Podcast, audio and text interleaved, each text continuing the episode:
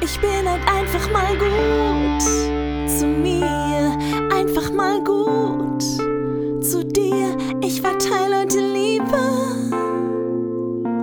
und schicke ein Lächeln raus in die Welt.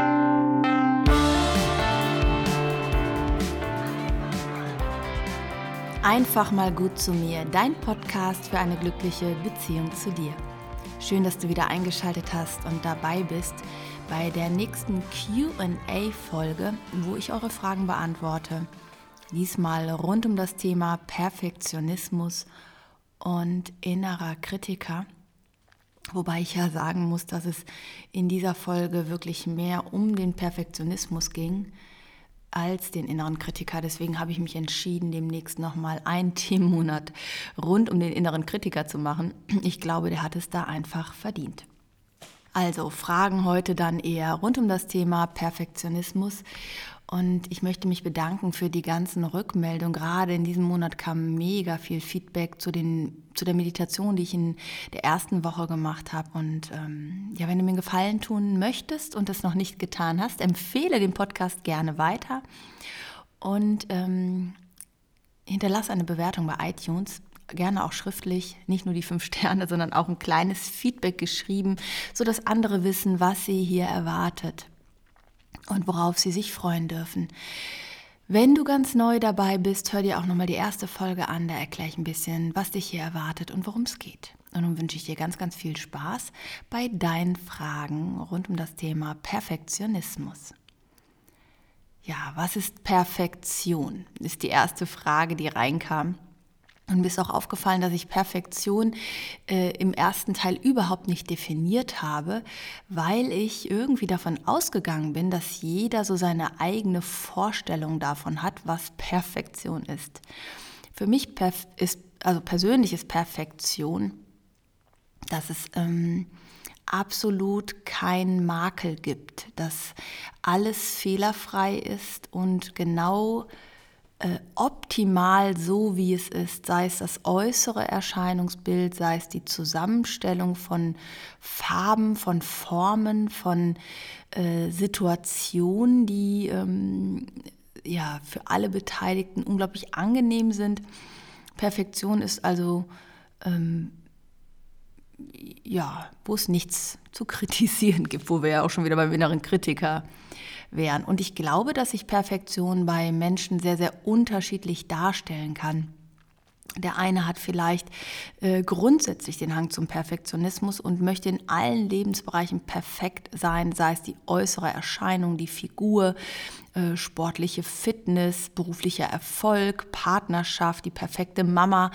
Äh, und ich glaube, das sind die allergestresstesten von uns allen, die sich wirklich so ganz verloren haben in ihrem Sein, wer sie eigentlich selber sind und mh, mm, es gibt aber auch Teilbereiche, wo du halt perfektionistisch sein kannst. Also dass du sagst, okay, ich habe jetzt nicht die perfekte Figur, damit komme ich irgendwie auch klar, was auch immer die perfekte Figur sein mag dann für dich. Äh, aber äh, in meinem Job bin ich unglaublich perfektionistisch. Ja? In meiner Arbeit oder ähm, in meiner Rolle als Mama oder Papa bin ich sehr perfektionistisch. Da muss alles sitzen, ja. Oder in der Art, wie ich mich kleide, dann halt vielleicht. Das heißt, du kannst bestimmte Teilbereiche haben, wo du sehr perfektionistisch veranlagt bist oder aber auch insgesamt. Insgesamt ist natürlich auch, finde ich, immer sehr, sehr traurig, weil ähm, ich weiß, dass da dahinter einfach ähm, eine sehr, sehr große Anstrengung steckt und auch eine große Sehnsucht nach ähm, ja, zur Ruhe kommen, äh, sich richtig fühlen, so wie man ist, angenommen sein. Es ist sehr viel geschieht da über Kontrolle, sehr viel geschieht da über äh, Anstrengung und Kampf und es äh, ist wirklich immer ein Riesengeschenk, wenn ich solche Menschen treffe. Manchmal kommen solche Menschen mit nach Mallorca und ich merke, dass sie in dieser Woche beim HBL ja, so nach und nach einfach mal diese Strenge fallen lassen, diese Anstrengung fallen lassen und mehr und mehr zu sich selber werden. Das ist unglaublich schön zu sehen. Ja, das ist für mich Perfektion. Zweite Frage. Wie hängen Perfektionismus und innerer Kritiker zusammen? Ich glaube, die ergänzen sich. Ich denke nämlich, dass dein innerer Kritiker sich immer dann meldet, wenn du gerade nicht perfekt bist. Es kann aber auch sein, dass du nur den inneren Kritiker sehr stark ausgeprägt hast mm, und weniger den Hang zum Perfektionismus. Das heißt, du kritisierst dich innerlich ständig wegen allen möglichen Sachen oder kritisierst andere ständig das ist aber eigentlich nichts anderes, weil du ähm, unbewusst dann auch mit dir selber innerlich so in Kritik gehst. Ähm, aber hast nicht den Hang, irgendwas perfekt hinzubekommen, weil du schon so ein bisschen in dieser Resignation gelandet bist vielleicht, ja, ähm, dass du den Glaubenssatz hast, du kannst es sowieso nicht, du kriegst es sowieso nicht hin und deswegen kann das eine auch ohne den anderen auftreten, glaube ich. Mm, und ich glaube, dass wenn du sehr stark perfektionistisch veranlagt bist, der Kritiker, der Innere immer damit reinspielt, der dir nämlich dann sagt, mm, aber das ist noch nicht so richtig und der und der oder die und die kann das aber viel besser oder macht das viel professioneller, schöner, eleganter, was auch immer. Also die ergänzen sich, glaube ich, so ein bisschen. Das könnten also Teamplayer sein.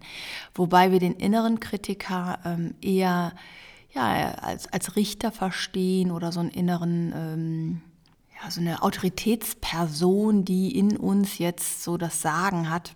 Und das sind oft internalisierte ähm, Autoritätspersonen, also Eltern oder Lehrer aus unserer Vergangenheit oder Bezugspersonen aus unserer Vergangenheit, die wir dann ähm, ja, verinnerlicht haben und später ja, uns mit der gleichen Art und Weise kritisieren oder manchmal auch noch härter. Auch da geht es um eine Schutzfunktion aber nicht wie beim Perfektionismus ähm, mit diesem, ja, mit dieser goldenen Rüstung, der so ein bisschen verherrlicht wird auch, habe ich immer wieder das Gefühl. Ne? Also die Menschen sind beim inneren Kritiker nicht so stolz darauf, ihn zu haben, wie beim Perfektionismus. Das ist so die Unterscheidung, die ich da häufig erlebe. Und wie gesagt, sie können Teamplayer sein, du kannst aber auch das eine ohne das andere haben. Also ich glaube, du kannst ähm, den inneren Kritiker ohne Perfektionismus haben, aber andersrum geht es, glaube ich, nicht. Das ist so meine Einschätzung. Okay, schauen wir mal die nächste Frage. Woran erkenne ich, was ist angebracht und was übertrieben? Wie komme ich da raus? Beispiel Social Media. Da mache ich mir erstmal eine halbe Doktorarbeit und komme dann nicht in die Umsetzung. Ja, okay, ein schönes Beispiel. Und daran erkennst du es eigentlich auch, ne? was übertrieben ist. Wenn, es, wenn dich dein Perfektionismus abhält davon, ins Tun zu kommen, in die Umsetzung zu kommen, dann ist es auf jeden Fall übertrieben. Und wenn dir die Leichtigkeit fehlt, wenn dir der Spaß fehlt, wenn du ähm, deine Begeisterung verlierst an etwas, ich glaube, dann ist es auch, ähm, ja, ist das, ähm, ist der Topf ziemlich voll oder das Fass äh, kurz vorm Überlaufen. Und das ist eigentlich schon ein ganz guter Seismograph. Deswegen hast du dir die Frage eigentlich auch schon mit beantwortet, da einfach mal ins Handeln zu kommen und zu merken, dass gar nichts Schlimmes passiert, auch wenn du mal unperfekte Posts hast. Ähm, bei uns ist es halt so, dass wenn ich bestimmte Posts mache und da ist ein Rechtschreibfehler, dass meine Mitarbeiterin mich dann anschreibt und sagt, ah, oh, Simone, da ist ein Fehler drin, äh, das äh, macht es nicht oder korrigier das, kannst das nochmal rausnehmen. Und ich bin dann immer die, die sagt, ach ja, aber die Menschen kennen mich, die wissen, ich mache das immer. Und merke, dass mich das überhaupt nicht interessiert, wenn da ein Fehler drin ist. Und das ist für mich auch überhaupt nicht schlimm, wenn einer da was Blödes denkt äh, ich mache den Fehler ja nicht extra, der passiert manchmal, dann vertippe ich mich bei einem Buchstaben oder es gibt eine Autokorrektur und die habe ich überlesen. Ja, und äh, merke aber, dass zum Beispiel meiner Mitarbeiterin das sehr, sehr stark auffällt und äh, sie mich dann auch immer bittet, das zu korrigieren. So merken wir ja, dass wir da unterschiedlich äh, ähm, sind in der Wahrnehmung. Und mh, mm, ich habe nicht das Gefühl, äh, auch wenn ich Seminare gebe zum Beispiel, ich bin ja sehr viel im Lehrerbereich auch unterwegs gewesen. Nur weil ich Rechtschreibfehler mache da oder weil ich mich vertue mit irgendwas, dass ich deswegen abgewertet werde. Im Gegenteil. Ich glaube, wenn du sogar sehr offen damit umgehst, ja, so bin ich eben, das ist so mein Anteil. Hm, ich meine, dafür bist du ja nicht eingekauft worden. Wenn ich jetzt eingekauft worden wäre für Rechtschreibung und Lektorat, dann hätte ich wahrscheinlich auch einen höheren Anspruch, dass das richtig ist. Ne? Deswegen hat es was so ein bisschen mit der Rolle und der Aufgabe auch zu tun in der du da bist. Äh, allerdings, wenn das gar nicht mein Hauptmerkmal äh, ist, dann habe ich so die Einstellung, kann ich mich da auch ein bisschen ausprobieren. Und ich muss dir ehrlich sagen, dass meine Rechtschreibung eigentlich durch die Jahre besser geworden ist oder überhaupt die Art zu schreiben besser geworden ist, seitdem ich eigentlich äh, Seminare gebe und sehr viel schreiben muss ne? oder halt auch die Bücher geschrieben habe. Und es ist einfach so, dass Übung den Meister macht. Und wenn dich jetzt dein Perfektionismus innerlich abhält, dich auszuprobieren, dich ähm, ja, vorangehen zu lassen, dann ist es eigentlich too much. Und dann überleg einfach mal, was sind deine Ängste, die dich da gerade abhalten? Wie realistisch sind diese Ängste wirklich? Also wird das passieren, was du da befürchtest? Und wenn nicht, dann überzeug dich doch selbst, dass du denken kannst, du kannst das jetzt so nicht posten, aber mach es einfach trotzdem. Denn ein Gedanke ist nicht die Realität, ist nicht die Wahrheit, sondern es ist nur ein Gedanke. Und du kannst etwas posten, obwohl du denkst, du kannst nicht. Das äh, erinnert dich einfach mal in deine Vergangenheit, wie oft du auch schon mal was geschafft hast, obwohl du vorher dachtest, ah, ich weiß nicht, ob ich das hinbekomme. Gedanken sind nicht die Wirklichkeit, sind nicht die Wahrheit. Und ich möchte dich ermutigen, an der Stelle äh, ins Handeln, ins Ausprobieren zu kommen, so wie du das wahrscheinlich in anderen Lebensbereichen auch machst und äh, da einfach mal ins kalte Wasser zu springen. Ich glaube, das ist so die beste Art und Weise, damit umzugehen.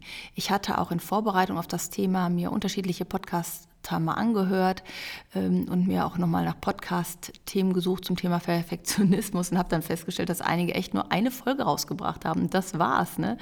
Äh, und wahrscheinlich, und dann ging es oft auch um dieses Thema Perfektionismus und ähm, dann kamen die über die Folge nicht hinaus einfach, äh, weil sie sich vermutlich auch äh, selber abgehalten haben. Wäre interessant, mal danach zu fragen. Ist mir auf jeden Fall aufgefallen. Okay, nächste Frage. Ich weiß ganz viel, was ich tun muss oder sollte, aber ich bekomme es innerlich nicht umgesetzt. Ja, da sind wir bei dem berühmten Eisbergmodell ne? von Freud. Das heißt, die Eisbergspitze schaut mit einem Siebtel aus der Wasseroberfläche raus. Das ist dein bewusster Anteil, die Ratio. Das ist der Bereich, der weiß, was er tun müsste. Auf der unteren Ebene der Emotion ist es aber so, dass, ähm, also unter der Wasseroberfläche sind sechs Siebtel des Eisberges und ähm, es gibt unbewusste Bedürfnisse, unbe also Erlebnisse, die du bewertet hast mit einer gewissen Art und Weise, Gefühle und Gründe vor allen Dingen, warum du das nicht umsetzen kannst. Das ist oft verbunden mit Ängsten, mit ähm, ähm, inneren Prozessen, wo noch Heilung erfolgen darf. Und äh, ja, da kann ich dir nur anbieten, bleib da dran, arbeite dran auf einer emotionalen Ebene Demnächst erscheint ja der Selbstliebekurs von mir, den könnte ich dir dann super empfehlen. Oder melde dich doch mal zu der Hypnose-Online-Ausbildung an. Da erkläre ich nämlich auch ganz genau, wie dein Gehirn kodiert, wie du Kontakt bekommst zu diesen unbewussten Anteilen, wie du den bewussten Anteil und den unbewussten Anteil verbindest und so mehr und mehr in die Selbstwirksamkeit kommst. Denn genau darum geht es, raus aus dieser Opferhaltung, rein in die Selbstwirksamkeit und in die Eigenverantwortung zu merken, dass du so dein Leben freigestalten kannst. Also das könnte ich dir an dieser Stelle anbieten. Ja, und wenn du meinst, äh, ein Einzelcoaching wäre besser, dann melde dich einfach bei mir. Wie kann der vorprogrammierte Autopilot perspektivisch umprogrammiert werden? Ja, vorprogrammiert ist auch süß. Eigentlich haben wir ihn programmiert. Der ist also nicht vorgeburtlich äh, programmiert worden, sondern wir haben den programmiert. Wie können wir den umprogrammieren? Indem wir uns Zeit dafür nehmen und die richtigen gezielten Methoden dafür haben wie wir das machen. Ne? Ich hatte das gerade schon in der Frage davor gesagt, es geht halt nicht über die Ratio, sondern über die Emotion verändern wir Sachen. Und ähm, ich würde da immer ein längeres Programm wählen, was mich begleitet, an dem ich selber arbeiten kann. Zum Beispiel ähm, auch über Affirmation und gezielte Übungen für mein inneres Kind, für den inneren Kritiker, für äh, Gedanken wahrnehmen und umschreiben, für Gefühle wahrnehmen und einen besseren Kontakt zu ihnen zu bekommen. Das ist das, was ich in dem Selbstliebekurs gerade mache. Und ähm, äh, ja, dranbleiben dranbleiben, dranbleiben, dranbleiben, dranbleiben. Ich hatte letztens noch so ein geiles Erlebnis. Ähm, da hatte ich eine Situation mit meinem äh, Liebsten, ähm, wo so ein altes Programm sich gemeldet hat. Und es war so spannend, äh, weil ich so stark diese Veränderung gespürt habe. Ähm, es war eine Situation, ich habe meinen Liebsten besucht in Herne und wir waren eine Runde spazieren. Das war sein Kinderwochenende. Und ähm, wir wollten jetzt aber nicht, ähm, ja, ich wollte jetzt nicht mit zu den Kiddies, sondern habe gesagt, wir gehen nur eine Runde spazieren, quatschen ein bisschen und dann fahre ich nach Hause. So, und als ich auf dem Rückweg war, fing mein Gehirn an, äh, so nach dem Motto, ja, ähm, warum bist du da jetzt nicht mit hingegangen? Gehörst du da auch nicht dazu? Und dann kam wirklich ein anderer Gedanke aus meinem Gehirn von der anderen Seite, hörte ich den, der dann sagte, na Simone, wie lange willst du dir die Geschichte denn noch erzählen? Ne? Willst du die denn immer noch glauben? Und ich musste so schallend lachen. Das war so ein lustiger Moment, dass ich einfach gemerkt habe, ach guck mal, der Gedanke von früher, der kommt, aber er hat überhaupt nicht mehr die Kraft, überhaupt nicht mehr die Wirkung, wie er hatte. Und im Gegenteil, äh, du ja, musst sogar über diese Situation, diese Absurdität, die da gerade entsteht, weil dein, dein, dein anderer Anteil in dir sagt, ja, Simone, ist ja gut, ne? Wenn du die Geschichte noch ein bisschen brauchst, dann erzähl dir die, aber willst du das denn wirklich? Äh, das war so ein lustiger Moment äh, und das ist so, glaube ich, ähm, wo du perspektivisch auch äh, einfach dranbleiben musst, ja. Und ich habe ja erzählt, ich habe erst mit Anfang 40 angefangen, dieses, diesen Satz wirklich auflösen zu können, mehr und mehr für mich. Und auch das war ein Prozess. Und ich glaube, dass wir da manchmal eine viel zu hohe Erwartung an uns haben. Eine Sitzung, eine Meditation, alles muss gelöst sein. Wie oft hast du dir vorher den ganzen Scheiß erzählt? Wie viele Wochen, Monate, Jahre? Du hast in deinem Gehirn eine neuronale Autobahn, sechsspurig, ausgebaut. Und du sagst, oh, ich mache jetzt mal eine Meditation und dann ist alles gut und dann ist das gelöst. Ich mache eine Sitzung, dann ist das gelöst. Ja, wir können diese Veränderung echt extrem schnell lösen, aber manchmal ist es auch einfach ein Prozess. Ja, und wenn du dir wirklich wichtig bist, dann nimmst du auch diesen Prozess ernst, ja, und ähm, gehst halt äh, wieder dran, wenn das Thema nochmal aufkommt, ja, und ähm, gönnst dir das auch einfach, dass es diese Zeit braucht. Das ist nämlich völlig normal und machst aus diesem neuen Pfad, der vielleicht am Anfang so und so, ähm, ja, so ein kleiner Pfad im äh, Urwald ist, wo so ein kleiner Trampelpfad, und den baust du halt jetzt nach und nach für dich aus, so dass äh, die Autobahn, die du vorher immer benutzt hast, immer weniger benutzt wirst und zuwuchert und dieser neue Pfad mehr und mehr genutzt wird und dadurch ähm, ja, diese, diese neue Lebenshaltung, Einstellung, das neue Gefühl dazu kommt. Und das ist wirklich ein Prozess. Und natürlich hilft Meditation und innere Arbeit, Hypnose äh, und auch NLP, all diese Methoden helfen dir äh, auf diesem Weg und unterstützen dich. Und ich kann dir das nur empfehlen, dich da auf den Weg zu machen. Also es war für mich und ist für mich bis heute immer wieder Game Changer. Und ich denke, ich end entdecke, auch bis heute immer wieder irgendein neues Thema oder ein, ein, neues Thema ist Quatsch, aber ein tiefer liegendes Thema, wo ich denke, ach guck mal, interessant, was ist das denn jetzt eigentlich, wo kommt das denn her? Und ich sehe das immer mehr mit Freude, mir diese Sachen angucken zu können. Ja, zu sagen, hey, herzlichen Glückwunsch, da ist wieder was, ich kann was äh, über mich lernen. Und äh, ich darf die Verantwortung übernehmen und darf ähm, mein Leben kreieren und gestalten. Das ist ein Geschenk. Also, wie kannst du den vorprogrammierten Autopilot perspektivisch umprogrammieren? Dranbleiben und die richtigen Methoden wählen. So, Frage 6. Ich habe das Thema, dass manches zu mir gehört und manches nicht. Und mir ist nicht klar, was mich gerade antreibt. Sicherheit der Eltern oder ist es mein eigenes Sicherheitsbedürfnis? Wie kann ich zwischen meinen eigenen Glaubenssätzen und den von anderen Eltern, Erziehung, Umfeld unterscheiden. Ja, das Lustige ist, es gibt gar keine fremden Glaubenssätze in dir. Die hast du ja dann übernommen und das sind alles auch deine eigenen Glaubenssätze geworden. Ja, du hattest jemanden als Vorbild, von dem du diesen Glaubenssatz übernommen hast. Das ist gar nicht aus deiner eigenen Erfahrung heraus.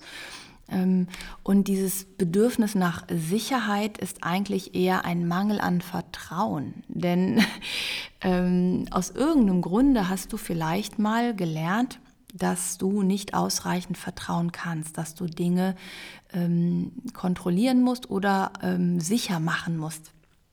Und Natürlich haben wir eigene Anteile aus einer Unsicherheit heraus, aber ich glaube, dass wir da unbewusst sowieso ganz viel von unseren Eltern übernommen haben. Oder eben nicht, wenn die das nicht so hatten, dieses äh, Sicherheitsbedürfnis. Und äh, mach dir einfach bewusst, in dem Moment, wenn es zu deinen Glaubenssätzen ist, auch wenn du die von deinen Eltern übernommen hast, sind es deine inneren Glaubenssätze, egal wo die herkommen. Und natürlich kannst du die über eine innere Arbeit äh, zurückgeben. Das ist nicht mein Anteil, das gehört zu dir. Also, dass man so eine innere Trennung macht zum Beispiel. Aber ich glaube, der Weg daraus ist dann ins Vertrauen zu gehen, Vertrauen auszubreiten.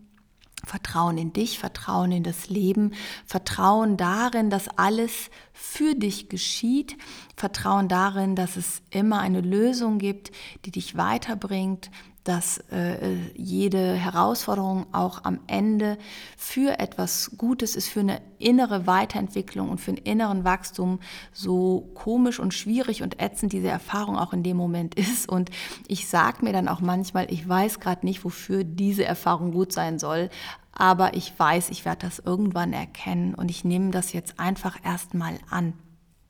Ja. Und ähm, unterscheiden kannst du das zum Beispiel, indem du äh, in eine innere Meditation gehst und dann einfach mal hörst innerlich, wessen Stimme ist das denn in dem Moment, die da zu dir spricht? Wessen Stimme hörst du da? Ist es deine eigene Stimme? Ist das die Stimme deiner Mutter oder deines Vaters? Welches Bild kommt in dem Moment dazu, wenn du die Stimme hörst? Und daran könntest du auch eine Zuordnung machen. Und dann könntest du innerlich, ja, diese, diese Päckchen, der Unsicherheit zum Beispiel, denn es ist dann ja eine Unsicherheit, die du zurückgibst, äh, zurückgeben und sagen, ich weiß, ihr hattet einen guten Grund, unsicher zu sein. Und ich weiß, ihr habt dieses Sicherheitsbedürfnis gemacht, damit es mir gut geht.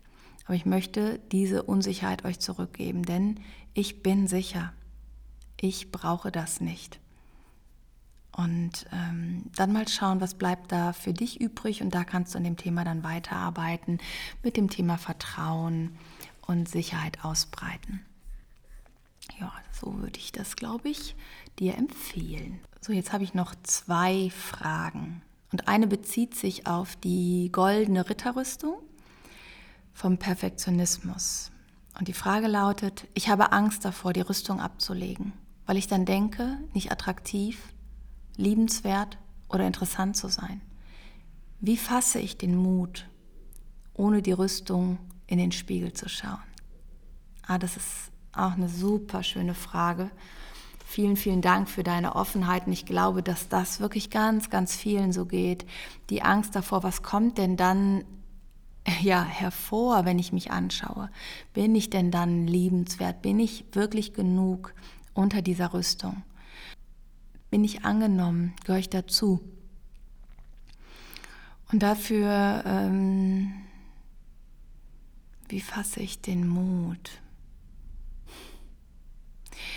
Mm, wenn ich in meiner Praxis dazu arbeite, dann sage ich ganz gerne, wir können das einfach mal probehalber machen.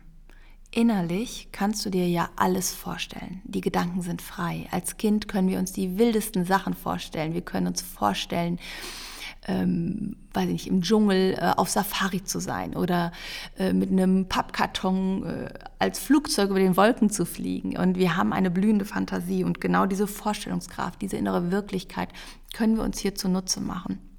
Und äh, in dem Moment sich innerlich vorzustellen, ich schaue mir das einfach mal an. Ich kann diese Rüstung ja jederzeit wieder anlegen, wenn ich das Gefühl habe, ähm, ich fühle mich da doch zu unsicher noch gerade. Und ähm, mit der Meditation nochmal da reinzugehen und zu sehen, was kommt denn da unter der Rüstung. Ich hatte da jetzt auch schon viele Feedbacks zu. Im Grunde ist es so, dass du das, was unter der Rüstung ist, ist perfekt. Die Natur macht keine Fehler. Ja, wir kommen mit einer Großartigkeit und Einzigartigkeit auf die Welt. Es gibt diesen genetischen Fingerabdruck von dir nicht noch einmal. Uns gibt es wirklich so in der Konstellation nur ein einziges Mal. Du bist absolut einzigartig. Einzigartig, wie könntest du dann nicht interessant sein? Ja, Du bist interessant, weil du einzigartig bist. Und attraktiv sind wir in dem Moment, wenn wir uns innerlich annehmen und lieben. Und diese Attraktivität, also diese eigene Annahme von uns selbst, so wie wir sind, das wirkt auf andere Menschen attraktiv. Es hat nichts mit Arroganz zu tun, sondern mit einer inneren Ruhe, mit einer inneren Ausstrahlung, die dadurch zum Vorschein kommt. Und wenn wir uns selbst lieben, dann kann es uns gar nicht mehr schrecken, dass es vielleicht Menschen gibt, die uns nicht liebenswert finden. Warum? Weil wir erkennen, dass es nicht die Menschen sind, die uns nicht liebenswert finden, sondern dass sie sich selbst nicht liebenswert finden. Ja, wenn jemand dich nicht liebenswert findet, dann ist es, weil er selbst mit sich und seiner Liebe Schwierigkeiten hat, weil er mit seinen eigenen Gefühlen und Bedürfnissen hadert, weil er Kopf und Herz und Bauch nicht wirklich verbunden hat, nicht eins ist, sondern eine Trennung innerlich erlebt. Und in dem Moment, wenn du deine liebenswerten Seiten erkennst, und zwar alle Seiten von dir sind liebenswert, möchte ich da nochmal betonen. Es gibt nichts, was nichts liebenswert ist, denn in der Liebe sind alle Seiten vereint. Es gibt da nicht gut und schlecht, richtig und falsch. Und damit möchte ich dir Mut machen. Du bist absolut einzigartig. Du bist wertvoll und wichtig, genau in deiner Einzigartigkeit. Und genau das macht dich attraktiv und liebenswert. Denn du bist Liebe. Und aus dir heraus geht die Liebe in die Welt und kommt zu dir zurück. Und du wirst genau die Menschen anziehen, ja, die mit dir umgehen können, wenn du in deiner Liebe bist. Und das Schöne ist, in dem Moment, wenn du aus diesem Kampf aussteigst, in dem Moment, wenn du nicht mehr da mitmachst, in dem Moment kommen auch manchmal genau die Menschen, wo du vorher nicht dachtest, dass du mit ihnen Frieden schließen kannst. Das ist ganz spannend. Mm, ich hatte ja immer diesen inneren Kampf ähm, lange mit meinem Vater, dass ich immer dachte, äh, ich werde da nicht so geliebt äh, wie meine Schwester oder wie, ähm, ja, wie seine Frau. Ne? Ich gehöre da nicht so zu und wollte das immer so einfordern, war da total im Mangel. Und jetzt mal ganz ehrlich, wie, wie sollte mein Vater mir die Liebe entgegenbringen, wenn ich mit der Pistole auf der Brust vor ihm stehe und verlange, dass er mir das gibt? selbst wenn er es gemacht hat, und er wird es gemacht haben, ja, weil das, das stimmt ja nicht, dass er mich nicht äh, geliebt hat. Das war ja nur in meinem Kopf. Ähm, es kam gar nicht bei mir an, weil ich ja mit der Pistole vor der Brust stand und gar nichts geglaubt hätte, was da kam.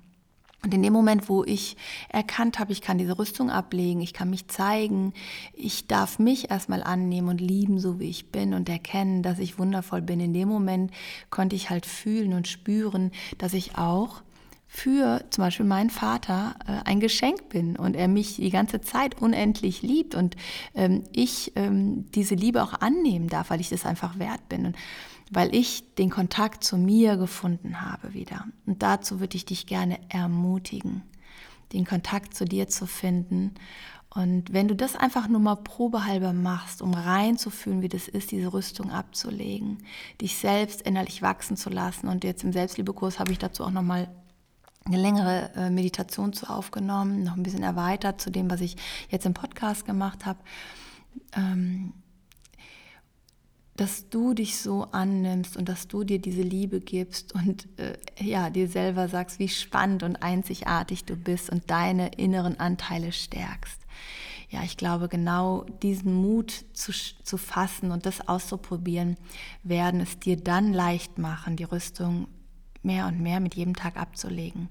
Und mach dir bewusst, dass du auch die Rüstung Schritt für Schritt ablegen kannst. Du legst einen Teil weg und gehst so durch dein Leben und nimmst mal wahr, was ist dadurch anders. Und wenn das angenehm ist, dann legst du einen anderen Teil wieder ab und machst es so Schritt für Schritt, bis du an den Punkt kommst, wo du sagst, blöde Rüstung, ich brauche die gar nicht mehr, warum will ich da immer noch was mit mir rumschleppen?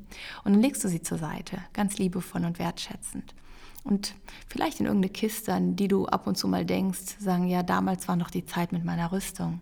Und die war wertvoll und wichtig und ich denke gern daran zurück und genieße jetzt diese Freiheit umso mehr, weil ich weiß, wie schön es ist, frei zu sein, weil ich weiß, wie es war, eine Rüstung zu tragen. Das auch anzunehmen und wertzuschätzen, dass es wichtig war. Ja, ich hoffe, damit konnte ich dir ein bisschen weiterhelfen erstmal mm, und ein bisschen Mut machen, äh, genau diese Rüstung abzulegen und dir das anzuschauen. So, und jetzt habe ich noch eine allerletzte Frage. Wie kann ich die Stimme leiser werden lassen? Das ist auch sehr schön. Ne? Da merkst du auch schon, du hast eine innere Wahrnehmung von der Stimme. Und wenn du jetzt zum Beispiel äh, eine Meditation machst, die Aufmerksamkeit nach innen richtest, dann nimm mal wahr, von wo du die Stimme hörst, von welcher Seite du die hörst, welche Tonlage die hat. Und dann spiel mit dieser Stimme mal rum. Was passiert, wenn du die auf die andere Seite stellst? Was passiert, wenn du die Stimme weiter weg, von weiter weg her erklingen lässt, also weiter weg schiebst?